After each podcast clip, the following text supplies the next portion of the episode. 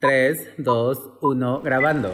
¿Qué se te viene a la mente cuando piensas shoot de moda, Modelo, ciclorama, celebridad, makeup artist, stylist, fotógrafo, hairdresser. rack? Eso iba a decir yo. Pero bueno, luces, cámara, acción. Bienvenidos al podcast de Percho Terciopelo. Hola Edu, Hola Johnny, ¿cómo estás? muy bien, ¿y tú? También bien, gracias. Feliz de estar aquí en el podcast de nuevo.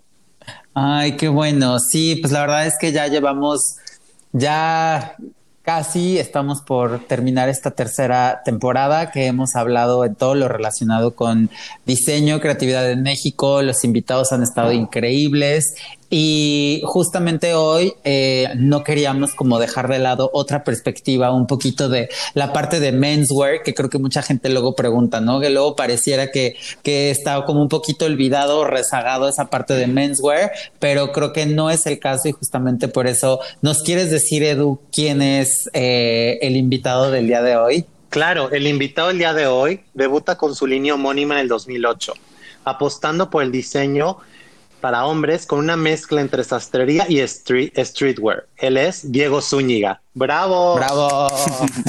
Hola chicos, ¿Cómo Hola, estás? Diego, bienvenido. muy bien, muchas gracias por invitarme, encantado. Qué bueno, Encantados gracias a ti nosotros por- de que estés aquí. No, a usted Sí, por la invitación.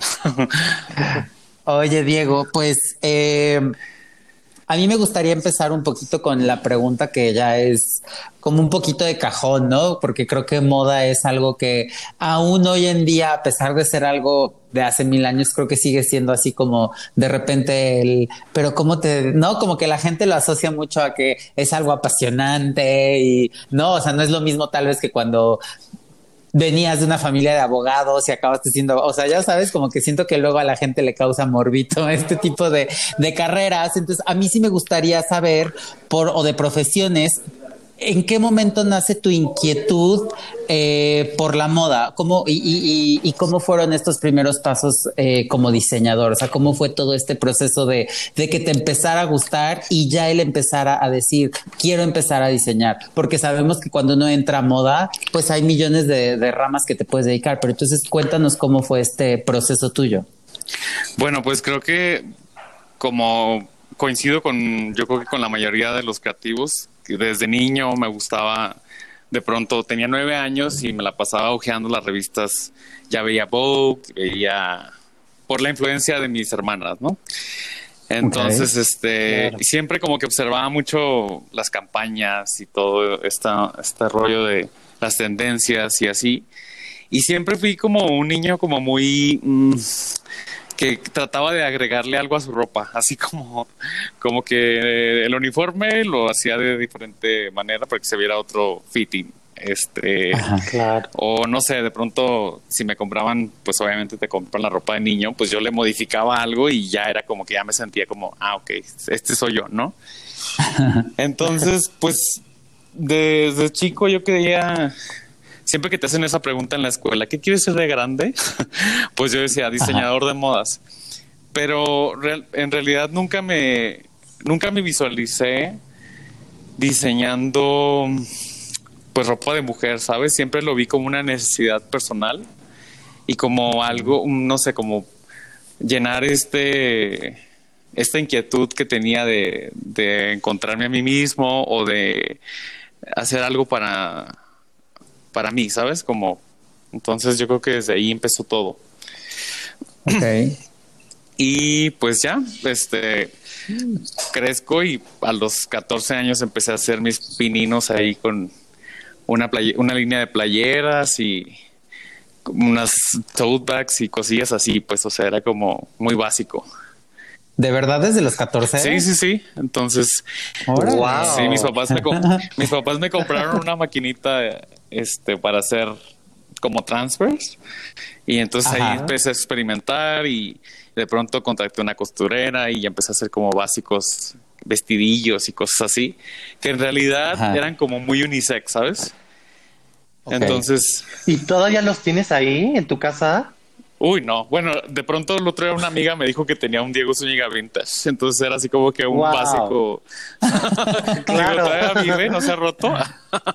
Ajá. Entonces, este, después, como, como te, nos vamos a, a los 18, ya tengo un primer desfile chiquito, porque yo soy de Tijuana. Entonces me invitaron a hacer un desfile en San Diego, en el centro de San Diego. Y de ahí salen unas, como unas hoodies grandotas que hice y me toca vestir a MIA para una presentación de en Los Ángeles. Órale. Qué increíble. Entonces ahí fue cuando mi papá dijo, no, este niño sí, sí va en serio. y pues ya, este, ya, Y entonces tenías 18 años. 18, ajá. O sea, 18 años cuando MIA utilizó algo tuyo. Ajá, un, un hoodie. Sí. Ay, qué wow. padre. O sea, ¿y qué sentiste al ver tu trabajo expuesto de esta manera? Ay, no, pues wow. O sea, para empezar, pues me encanta MIA, entonces era como que, pues sí, muy emocionante, la verdad. Aparte, es- estás muy chavito, como que no, no lo asimilas, entonces como que no lo puedes creer y de pronto, pues pasa, ¿no? Y otra persona también que, que usó mis cosas fue Julieta Venegas al principio, entonces era como que, pues, estaba como muy padre, pues, o sea, que creyeran en Oye, mi pero- trabajo. Déjame y te, te digo que, que eres, de hecho, qué coincidencia que justamente eh, de los dos invitados que tenemos en, en esta tercera temporada que hacen Menswear, eh, en un episodio pasado tuvimos Boyfriend Shirt y ahorita contigo.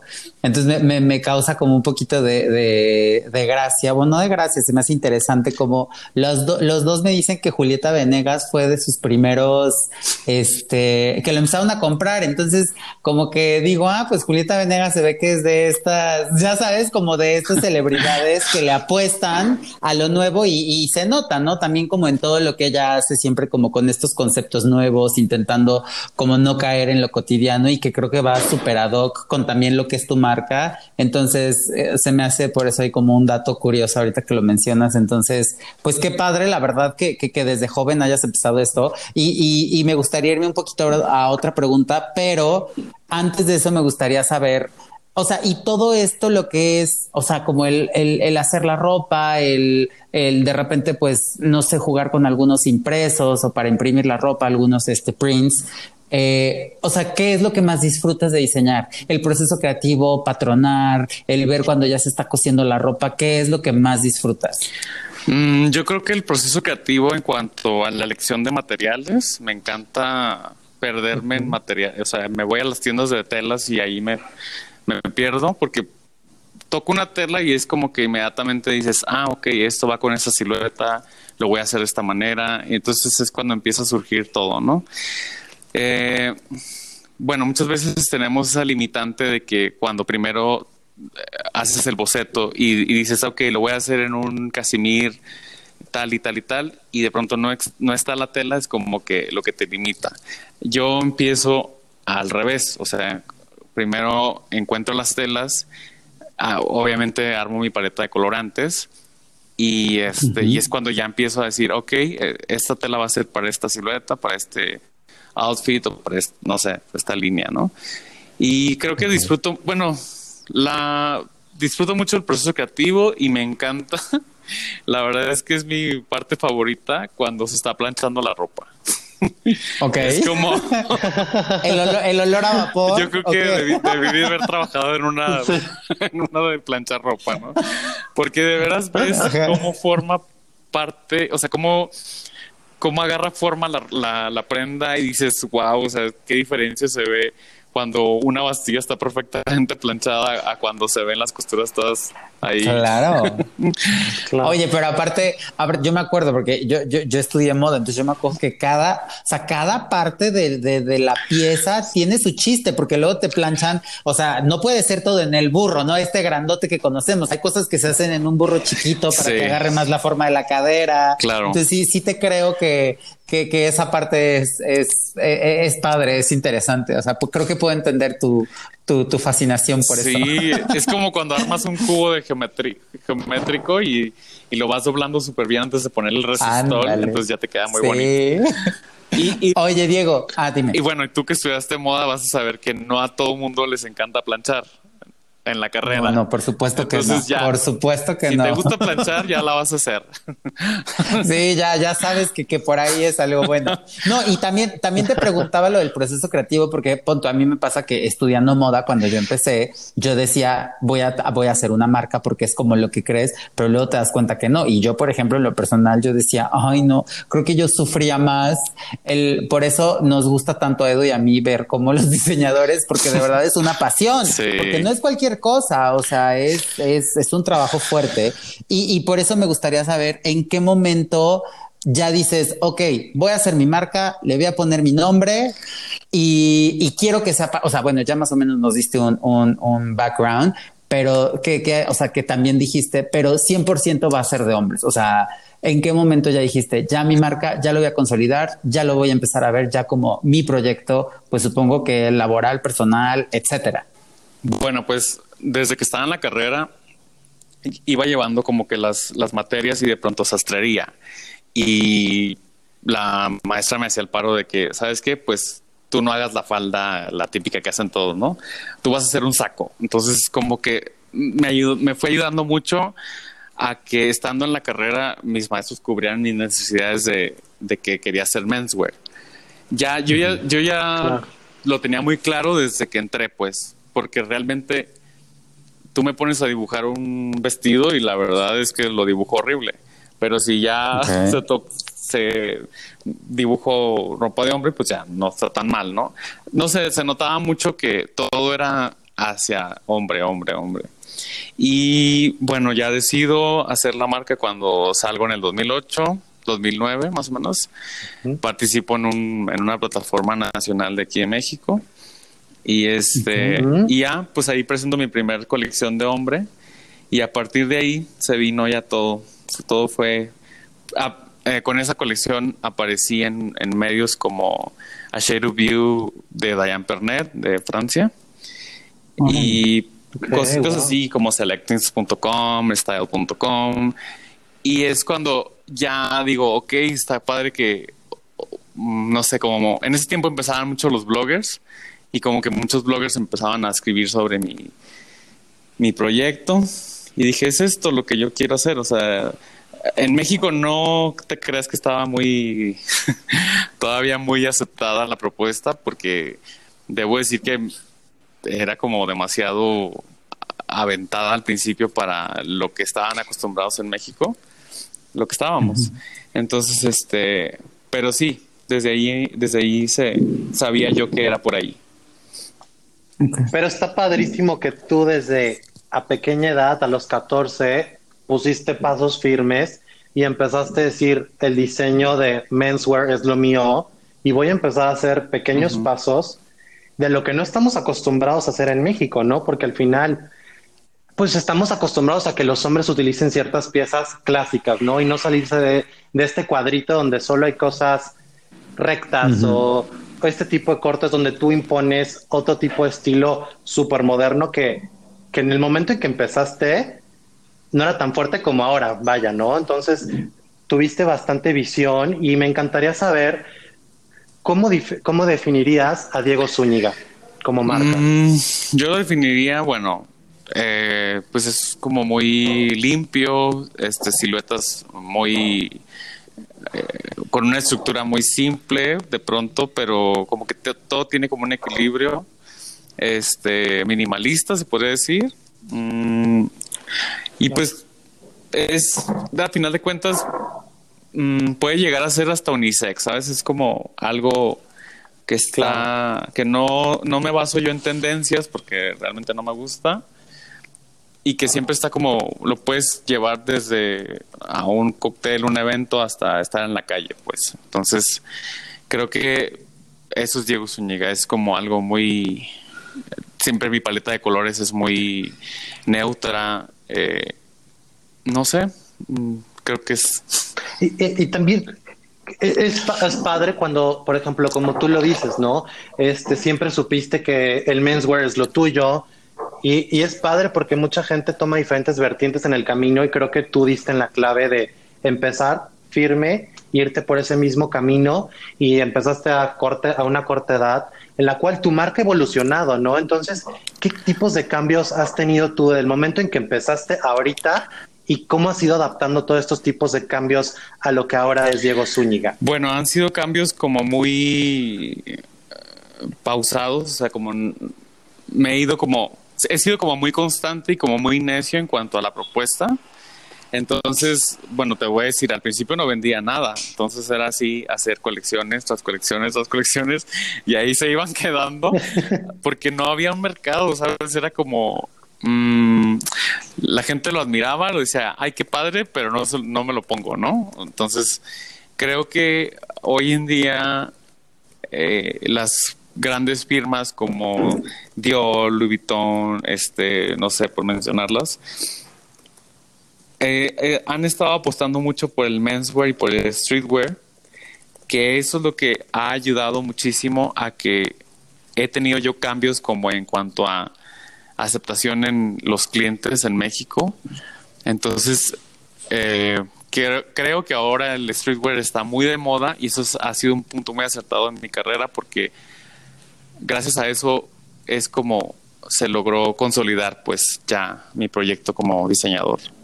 Entonces creo que ese ha sido como un cambio muy, muy bueno en, mi carrera. Claro, y tiene que ver justo que las piezas que tú haces son piezas Muchas gracias. sumamente bonitas, súper bien estructuradas y con cortes padrísimos. Entonces, también está la parte donde tú tienes prendas de calidad que al final pues la agradan a las personas y hace que por, por ende las consuman. Y es esta parte que me gustaría saber cómo tú has notado al consumidor mexicano, porque tú tienes la fortuna de pues también tener la cercanía con Estados Unidos y también vender piezas allá.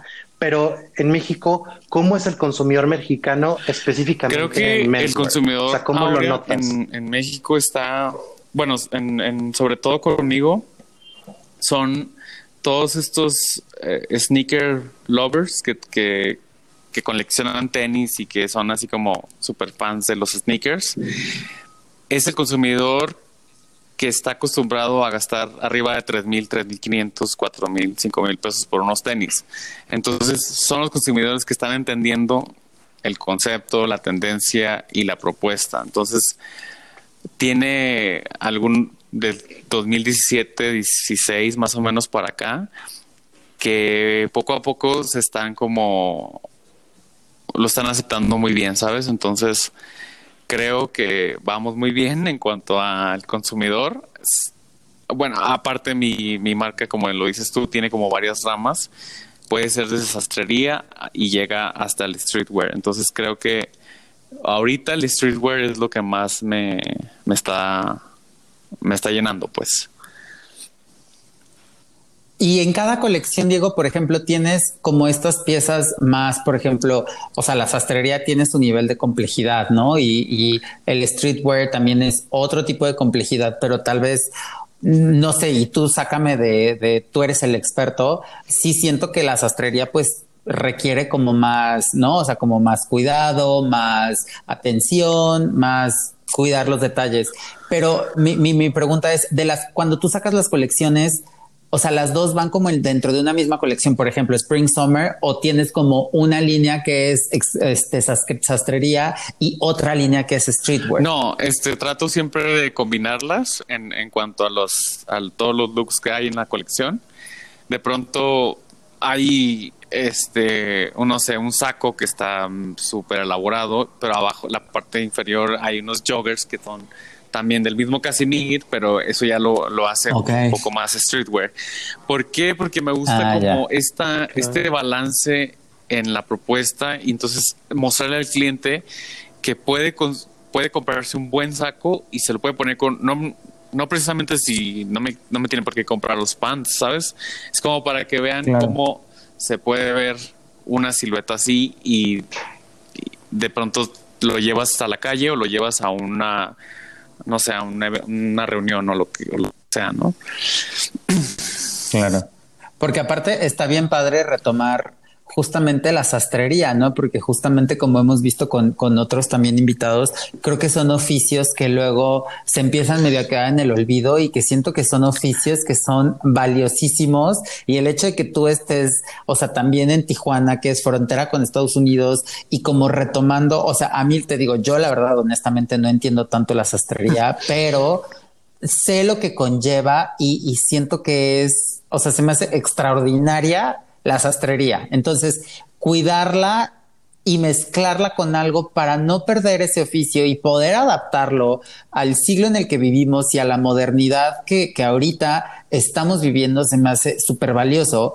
Y, y, y, cómo le haces entonces para, para, digamos, como para que para ir como, o más bien, cuáles son los retos a los que te enfrentas, porque son muchas cosas, o sea, y, sobre todo tú que te encuentras en Tijuana, o sea, Luego tenemos esta perspectiva tal vez de la Ciudad de México, que estamos eh, pues en el centro del país, pero tú que estás más al norte, o sea, ¿qué retos en cuanto a te enfrentas como diseñador independiente, tanto por competencia como, como pon siempre escuchamos mucho el batallar con los tiempos, ¿no? La gente que trabaja contigo, los que te tienen que dar resultados, este, muchos nos han comentado, por ejemplo, el tema de los tiempos, ¿no? De cuando le pides algo, tal vez a alguien que te está ayudando con patronaje, con costura, con sastrería, etcétera, siempre casi casi les tienes que pedir todo como si lo quisieras para dos semanas antes porque sabes que va a haber ahí como un desfase de tiempos y también conseguir los materiales, los precios de los materiales, o sea, a qué retos tú te enfrentas y sobre todo ubicándonos en la parte donde tú estás del país como diseñador independiente, porque también mucho está centralizado en México, ¿no? O sea, mucho de, de, los medios, mucho se vive aquí en la Ciudad de México, pero tú que estás en Tijuana, o sea, ¿cómo, qué, qué tantas limitantes tienes y qué retos tienes como, como diseñador independiente? Bueno, este, bueno, yo antes yo ya vivo aquí en Ciudad de México. Lo que sí me pasaba antes era que estando en Tijuana, pues es un, es un reto muy grande vivir ahí y, y, vender ahí. ¿Por qué? Porque el consumidor de frontera está acostumbrado a que cruza a San Diego y en marcas, en tiendas que venden saldos o hay muchas rebajas o hay consiguen un shorts, ay, 10 dólares, o sea, ¿y por qué voy a comprar un short de Diego en 60 dólares? No, es como como que el consumidor de la frontera compara mucho los precios siempre en Estados Unidos y el diseñador independiente. Entonces, para mí sí era un gran reto vender. Digo, estaba muy chico cuando estaba allá, ya llevo 13 años fuera, ya no vivo ahí, pero sí era un, como un gran reto vender. Ahora, a la parte que dices tú como técnica en cuanto a, a las personas que te ayudan, pues bueno, tengo desde octubre que vivo en la Ciudad de México, entonces me ha, sí me ha costado mucho trabajo encontrar como el equipo que va a formar parte de mi taller, porque haces pruebas y haces pruebas. Y sí, al, eh, al principio la gente, me ha, las primeras pruebas eran súper buenas, pero después, como dices tú, tienes que delegar y encargarle las cosas dos semanas antes para que tú puedas salir en un tiempo que cumplas con el tiempo de entrega, ¿no? Claro. Pero afortunadamente, digo, ahorita estoy ya, al parecer ya encontré un equipo el que, el que me va a ayudar ya a partir de enero. Pero sí, Ajá. sí es un, sí es una friega encontrar este, de pronto el, el personal que, que se va a encargar de ciertas cosas en tu taller. ¿eh? Entonces creo que eso es un gran reto al que es, nos enfrentamos todos los diseñadores, porque es imposible. Claro antes yo lo hacía todo casi, entonces es imposible, así nunca vas a crecer, entonces claro. es como tienes que empezar a delegar y, y, encontrar gente que se encargue de cada cosa. Y es buenísimo también que, como dices tú, que es bueno delegar, pero también sí. de la misma manera es bueno saber hacer el oficio, ¿no? Sí, no, de pronto los costureros te dicen como, híjole, así no se, no, esa bolsa no se puede pegar así. Entonces ahí es cuando tú sabes que sí se puede pegar, entonces le dices, ah, mira, déjate enseño cómo se pega. La pegas y dicen, ay, sí, claro, no me acordaba, es que tengo mucho que no lo hago, pero es porque no quieren batallar, ¿sabes? Es... Y también, obviamente, pues tú también quieres que las piezas se realicen de cierta manera, que sean especiales, ¿no? Sí, claro. Y que luego, pues, podría claro. implicar una eh, Y lo que no quieren es como... Un poco más de labor. Dicen, no, estamos costurero. Pero en cuanto a sastrería, sí, las personas que, que, que me ayudan en sastrería son personas que les apasiona muy, o sea, les apasiona muchísimo este el oficio y lo hacen de una manera que hasta artísticamente se ve súper bonito. Es como, al final de cuentas, tu nombre está ahí, entonces tú es, es como lo que va, va a hablar de ti, ¿sabes? Claro, es que la sastrería es un oficio tan noble y tan bonito de tantos años que es un orgullo que se esté manteniendo y que tú lo estés incorporando en esta combinación Claro. donde entra lo, la parte de lo de antes con lo nuevo, ¿no? Y este balance increíble que haces. Y que luego entra la otra parte, ¿no? Que como, como mexicanos eh, ha evolucionado la industria, ¿no? Desde el momento en que tú empezaste, ya hace bastantes años ahorita, ¿qué cambios has visto en esta industria? Ya sea para bien, para mal. Bueno, para cambio, o sea, lo que, me, lo que he visto, cambios favorables en la industria, es que también tiene mucho que ver el medio y las redes, ¿no? Lo que ha ayudado a, difundir mucho más el trabajo de muchas personas que, que están aquí en México sacando sus proyectos, pero lo que ha favorecido en la industria es que hay más, am, más difusión, las revistas, las editoriales ya voltean a ver el trabajo de los diseñadores, antes no. Me tocó a mí trabajar en una revista hace como 12 años y, me tocó ver que, que no podías poner el trabajo de un diseñador nacional porque los anunciantes y las marcas grandes pues no lo permitían o no les parecía, ¿no? Entonces, hoy en día creo que hay muchísimas editoriales en las que integran el diseño mexicano, que ese es un punto a favor porque pues, el consumidor lo ve y, y es como parte del branding, ¿no? Y en cuanto a las plataformas, este, también creo que hay como ya más medios, en este caso, por ejemplo, ustedes que son un podcast que llega a un- muchísimas personas a difundir el trabajo de los diseñadores. Entonces creo que es, son todos los pros que hay hoy y pues contras no se me viene nada a la mente, entonces creo que todo va muy bien. Oye, y todas estas, por ejemplo, o sea, estas plataformas, aparte de, de como el podcast y todo eso, que, que, que seguramente ubicas en México como, por ejemplo, Caravana Americana o estas concept stores que de repente venden este diseñadores mexicanos. O sea, todo eso de que empezaste ahorita, porque pues yo noto una evolución, ¿no? O sea, tanto el consumidor que, o sea, como que ahorita creo que el consumidor, por ejemplo, que que quiero pensar que es algo bueno para los diseñadores eh, independientes, que cada vez el consumidor es más responsable o más consciente. Ya saben comprar a veces más, ya ponen en una balanza calidad, ¿no? O sea, ya no es nada más como, sí, vámonos al fast fashion y mientras me cueste menos, mejor. No, siento que ahorita la gente está empezando a tener un hábito más consciente de consumo y, y, y, y todas estas, o sea, eso por una parte, ¿no? Y todas estas plataformas como concept stores, este, este tipo como de tianguis o mercados que, ¿no? Como muy modernos, que ahorita venden como mucha propuesta nueva y todo eso, que yo siento que se han ido evolucionando de unos 15, 10 años hacia acá. ¿Tú cómo sientes estas plataformas, independientemente de los showrooms, de obviamente los podcasts, los medios, o sea, ya sean digitales o impresos, todos estos que sirven más como una plataforma de venta? ¿Cómo sientes que también, eh, o sea, tú qué tanto te has involucrado con ellos, qué tanto te funcionan? Porque también está el shop online, ¿no? O sea, que es otra cosa, pero en esta parte de ventas, ¿qué tanto sientes que, que han evolucionado? Ha evolucionado, ha ayudado mucho a que la industria se posicione en cuanto a los diseñadores. Este, los, los bazares estos como los que mencionas, de hecho han, han visto crecer marcas. O sea, tengo amigos que han crecido en, esas, en esos bazares. Eh, creo que han ayudado muchísimo a posicionar a las marcas y a, lo- a lograr un acercamiento con el cliente, porque de pronto, por ejemplo, en mi caso, eh, casi todo es shop online, ¿no? Pero de pronto Ok. sí he estado yo en bazares en los que el cliente dice, ah, ok, o sea, en vivo se ve más padre, o sea, y ya se lo ponen, se enamoran de la marca, pueden tocar las telas, entonces es muy importante también este, este- estos, estos bazares han ayudado mucho a que el cliente no le tema tanto a comprar, a consumir diseño mexicano, ¿no? Eh, creo que antes era como muy, era como, híjole, es que si compro y qué tal si es de mala calidad y qué tal, ¿sabes? Entonces ahora, Ujú. como hay tanta a tanto acercamiento al cliente y, de- y puedo decir que hay cada vez hay más marcas, pues eso también ayuda a que la calidad, o sea, decir, oye, pues tenemos una buena calidad, o sea, no todo es fast fashion, porque la verdad es que de calidad pues no tiene nada.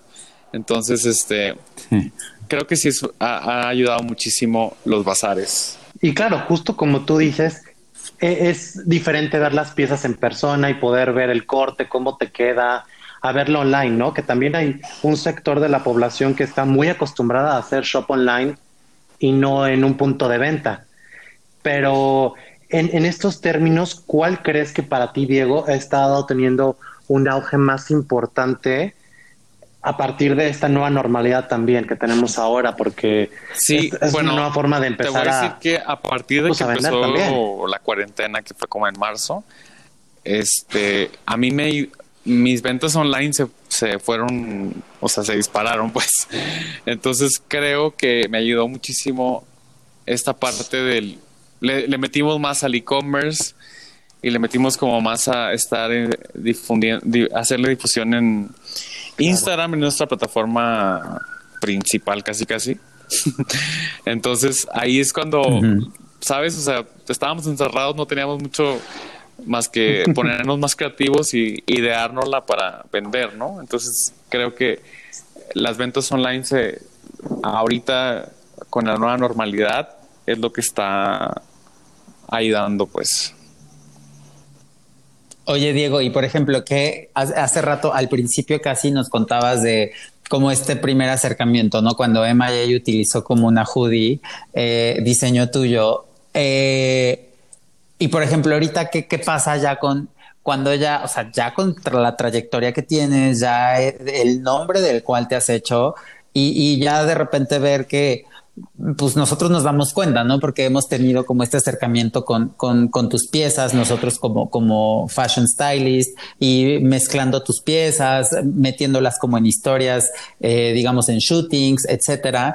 Pero por ejemplo, ya es súper cotidiano para ti porque nos hemos dado cuenta que muchísimas celebridades y muchísimas editoriales utilizan tu ropa. Entonces, eh, o sea, pero entonces qué padre decir, o sea, como, ay, Emma J, me acuerdo que fue como este primer acercamiento y ahorita ya es como tan común. También creo que eso hace que se valide tu trabajo, ¿no? O sea, como, pues si yo veo que, que en tu Instagram, por ejemplo, lo está usando tal, tal y tal, que son súper reconocidos, pues tal vez eso también da una validez como para este shop online, ¿no? O sea, Sí. quiero pensar y, o sea, y te da esta, ¿no? Y, y, y cómo es eso de, de ahora saber que ya es algo tan cotidiano, este, en tu marca, este, el uso de tu marca en tantas revistas y con tantas Bueno, celebridades. pues creo que es, bueno, es la verdad es muy gratificante y, y, y veo, volteo hacia atrás y digo, wow, pues ha sido un camino muy largo, no ha sido un camino fácil.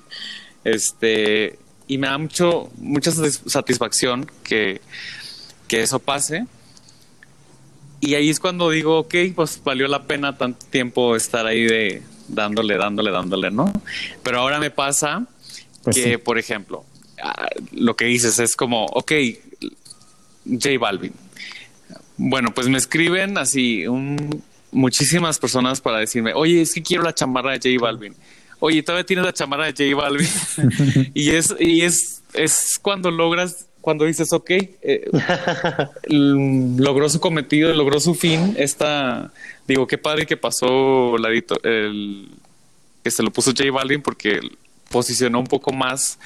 De pronto llegó a gente que no conocía la marca, entonces se convierte como en un objeto de deseo esa prenda y se vende muy bien. Entonces es como, al final de cuentas, eh, el punto, ¿no? Vender. Claro, es lo bonito de las redes sociales, ¿no? Que el exposure que tiene es inimaginable de a las ventas que se hacían antes tradicionalmente, ¿no? Que ahora con una foto y donde se puede etiquetar la marca, pues tiene un montón de vistas y donde las personas te van a contactar y te van a escribir, como tú lo dices, preguntando por las piezas y eso es increíble.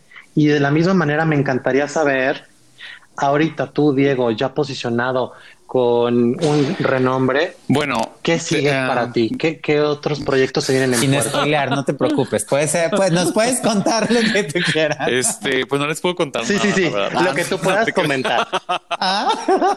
No, Bueno. no te creas. Este, bueno, pues tengo apenas, te digo, muy pocos desde octubre que vivo en la Ciudad de México. Entonces, ahorita lo que, lo que sigue es que ya voy a tener un estudio físico que no lo tenía y para que puedan ir también ustedes y todas las personas que se quieran ir a probar las cosas. Eso es una. Y la dos, mm, pues ya viene la nueva colección. este, y pues probablemente hay una colaboración ahí con un con una marca muy padre. Entonces, eso sería el siguiente. sí, sí, sí. una- Obviamente. Estaremos pendientes Una mancuerna muy buena y a ver, Sí. estamos todavía Sí, viendo no, no nos lo vamos a perder, te lo y prometemos. pues obviamente mi, mi siguiente eh, objetivo es tener un punto de venta en Los Ángeles, porque eso ahorita estaría buenísimo, pues. Y creo que ya. No, ya. Oye. Oye, no, pues la verdad es que, que a mí también me gustaría saber ya con todo, porque algo que decías hace rato que, que sí quería mencionar es que así como Edu dijo que, por ejemplo, las redes sociales ahorita pues son, o sea, te, te dan un exposure, ya no te tienes que quedar como antes, ¿no? Antes como tu único punto de exposure era tu tienda física y probablemente lo que podías tener en medios impresos y eso ha cambiado completamente con el shop online y toda la información digital, pero también es un arma de doble filo, ¿no? Porque pasa que muchas veces el Instagram es increíble, pero cuando ya tienes la, la prenda, pues deja mucho que desear.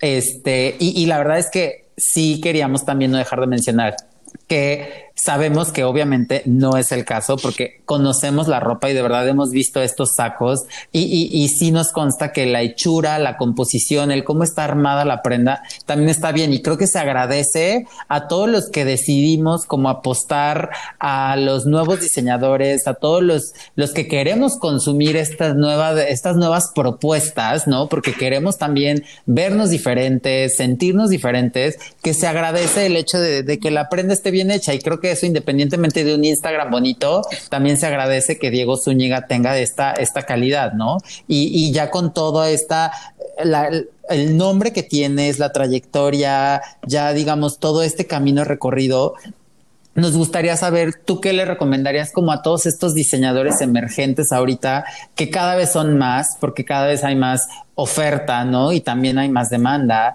Eh, pero tú qué les recomiendas eh, ya con todo este, con toda esta visión que tú tienes que ya traías y que ahorita siento que también nos vino a mover todo este año y que supongo que tuviste que hacer como reestructuras y como muchos cambios al igual que todos. ¿Y qué le aconsejarías a todos estos diseñadores que quieren empezar? Porque siento que es algo que a la gente le mortifica demasiado, ¿no? El cómo empieza una marca, o sea, está como muy, muy, es como un tabú, ¿no? El que se, se siente, es muy difícil, pero entonces tú qué aconsejarías? Bueno, pues muchas gracias por lo que dices de mi calidad, porque la verdad es que es un, un punto muy importante que siempre hemos tenido, he tenido muy claro y he exigido muchísimo que, que si un, una prenda tuya está perfectamente confeccionada y tiene un buen corte, habla de eh, la calidad de diseñador que puedes llegar a ser o que eres, ¿no? Entonces, eh, lo que yo les, lo que yo siempre les digo a los chicos que van empezando y que de pronto se acercan y piden un, con- un consejo es siempre crear una porque hoy en día creo que hay estudiar moda y ser diseñador de modas está de moda, pero en realidad en realidad Sí. afuera los trancazos están no están tan fáciles, ¿sabes? Es como hay tanta competencia, Sí.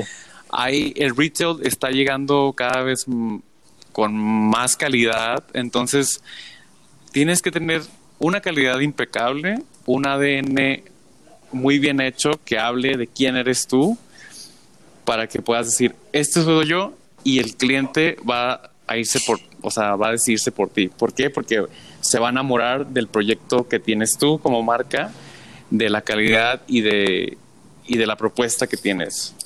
Es muy fácil Claro. Mm, De pronto me encuentro muchos Instagrams y veo pues que realmente son puras copias bajadas de Pinterest, ¿no? Entonces es como, no hay como un trasfondo o no hay como un ADN que tú lo veas y digas, ok, sí, esto es, ah, ok, me interesa. Es como, o sea, ya he visto esto muchísimas veces y no me dice nada. Simplemente creo que sí, es crear tu propio ADN y tener un, un producto de super calidad que compita con una marca, si se puede decir, de lujo, este, y que, que mejor que sea mexicano, ¿no? Diego, no sabes el gusto que nos dio estar contigo el día de hoy platicando, conocer más tu trayectoria y no sabes cómo estamos esperando estos nuevos proyectos que tienes en puerta, tu estudio. Y pues igual, Diego, sí, este, agradecerte, nos encantó la, la plática contigo, qué bueno que existan estos proyectos de calidad y pues reiterarte también que también espero que un día nos podamos sentar, platicar. Yo creo que siempre hay cosas padres que podemos armar en esta industria, ¿no? Porque por creatividad, por creatividad no, no, no nos paramos. Entonces, este, pues muchas gracias, Diego, y estamos en contacto. Muchísimas Bye. gracias, Diego. Gracias, nos vemos el siguiente Bye. episodio. Bye. Esto fue el podcast de Percha Terciopelo. Cambio y fuera.